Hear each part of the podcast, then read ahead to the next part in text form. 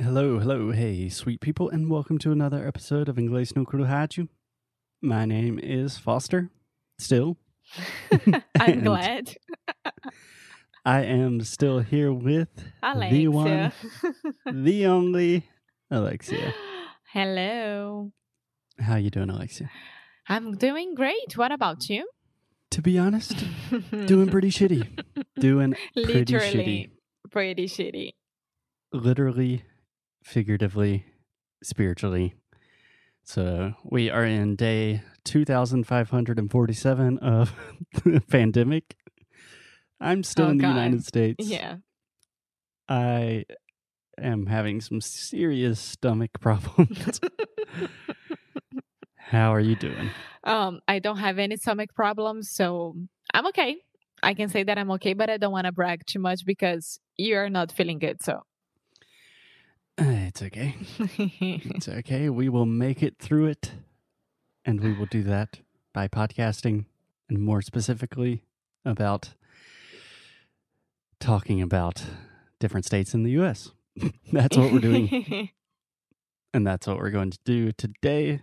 So, today, Alexia, what state are we going to talk about? Well, we are going to talk about a state that a lot of you guys asked for on our Instagram, which is Tennessee. Tennessee. Okay, Alexia, I'm going to say a bad joke and I want to see if you understand it. I'm a dish. I'm a dish. Hey, Alexia, Uh-huh. you're the only 10 I see. Nah, I, of course I do understand it because you're giving me the 10, like number 10 as a as a great grade. Like Yeah, uh, exactly. I'm a 10 as a woman, so you're the only 10 that I see. Yeah. A lot of people made that joke when like we were little kids. And like after like Trump, you know, rating women on a scale of 1 to 10, the joke hasn't aged well, but I thought I was going to make it anyway. okay, okay, you did it. Let's go through it. But speaking of Tennessee, Alexia, I think it would be a good place to start with you trying to spell Tennessee. Uh, uh, So I how do do we know. write Tennessee? Okay, so T E double N E double S and double E. Exactly.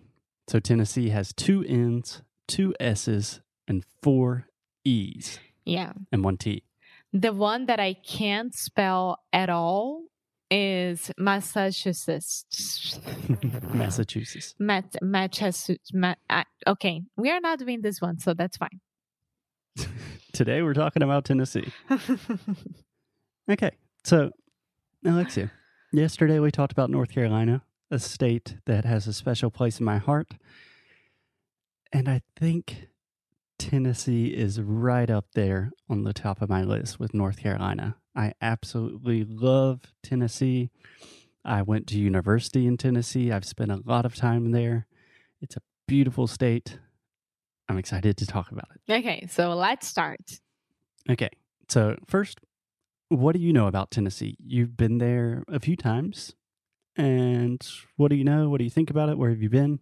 So I have two different um experiences there. Um the first one it was to a wedding at your university campus, right? That it- we only went there for that.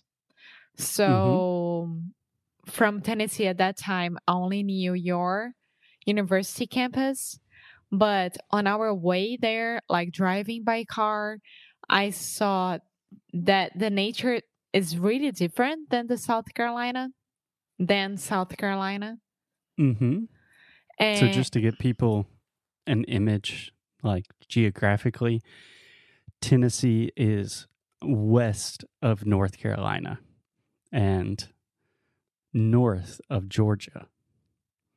Does that make sense? yeah, how long does it take to go from South to Tennessee, South Carolina to Tennessee? Like five, seven hours, depending. It depends because it depends where you start in South Carolina and it depends on where you're going in Tennessee. So, Tennessee is a very long state. So, I think to go from Chattanooga, which is a city on the east of Tennessee, all the way to Memphis, which is a city in West Tennessee. I think it takes like eight or 10 hours by car yeah. in the same state. It's crazy. It's crazy. Oh my Yeah. God. It can do like north and south. Uh, You can go twice north and south here in, in Portugal. Yeah. Yeah. The so whole Tennessee country. geographically is bigger than the entire country of Portugal. it's crazy. Take that, Portuguese. um yeah and my second experience it was when we went to visit your friends and we stayed at their apartment there and we went to nashville hmm and we stayed like a week there i think and nashville is so funny because So funny. yeah because everything that you see on the movies at the movies In the movies. in the movies it's true yeah. yeah. Nashville. lives up to the stereotype. Yeah, yeah. So you're gonna have those ladies walking around the city with their cowboy boots and uh, uh, uh, shorts and their um, cowboy hats, and all the bars are going are doing live shows. Every single one. It's a very very happy city. Like you see everyone having fun and going everywhere and laughing. It's really really cool to walk around. Yeah. Nashville, Music City, Nash Vegas, baby. Yeah. And we had the chance to go to the Grand Ole. oh, Como é que fala mesmo? Grand Ole Opry. Okay, I'll give you a hint. It's not Ole, Ole. the Grand Ole Opry. Ole Opry. Yeah. Yeah, Ole is O L E, and that's like a an old fashioned way to write old. So the Grand Ole Ah. Opry is the Ryman Auditorium. That's one of the birthplaces of country music. It's probably the most famous music venue in the United States.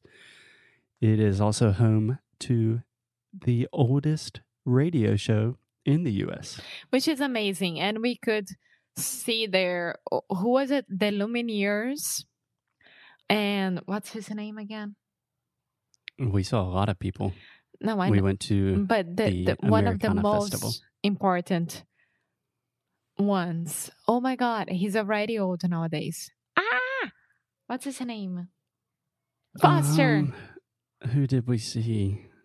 We saw someone famous that just came out and played one song. I'm Blanking. okay, okay, We recorded an episode about the Americana Festival. yeah. listen to that if you're super interested. Okay, And so then we we went to sh- Nashville, Chattanooga, Chatta, Chattanooga. Chattanooga. Yeah. So this is a very common mistake that a lot of Brazilians and a lot of our students tend to make is using this ch. A lot of people say sh, sh, but it's ch, ch, just like Chiago, hmm Chatta, Chattanooga.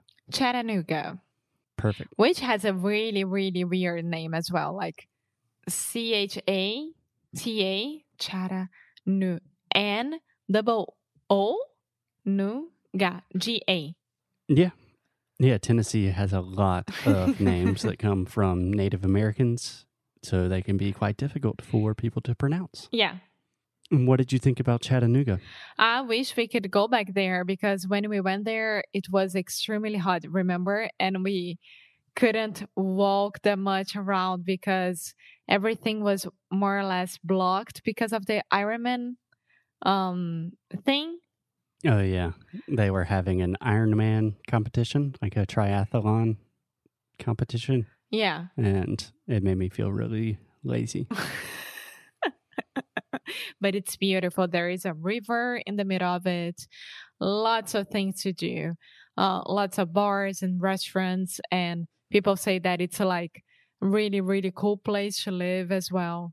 Yeah, yeah. So to be honest, I know East Tennessee really well, but I've never been to West Tennessee, so I can't really speak for West Tennessee. But East Tennessee, you have some really impressive cities like Nashville, Knoxville, and Chattanooga.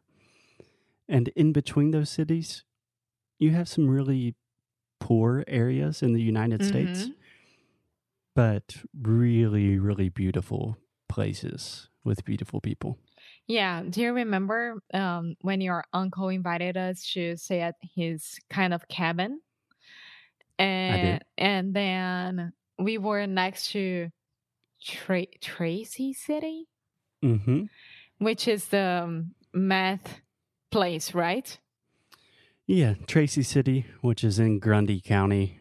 I don't know if still today it's like this, but when I was in university, it was infamously known as the meth capital of the world, which means a lot of people are taking meth in Tracy City. and selling and making, which is so dangerous. yeah, I would not recommend it. Just watch Breaking Bad, which I've never actually watched. Anyways, Alexia, do you know any famous people from Tennessee? um, yes, yes, yes, yes. Justin Timberlake. I knew that you were going to say that one. I believe Justin Timberlake is from Memphis originally, I think so as well. which kind of pisses me off. Why? I just remember when I was living in New York City that Justin Timberlake opened a new like franchise of a southern barbecue restaurant and it seemed really inauthentic and I was thinking "Eh, Justin Timberlake doesn't represent me but nowadays JT's a little bit cooler than He's he used to be. awesome. He's so cool.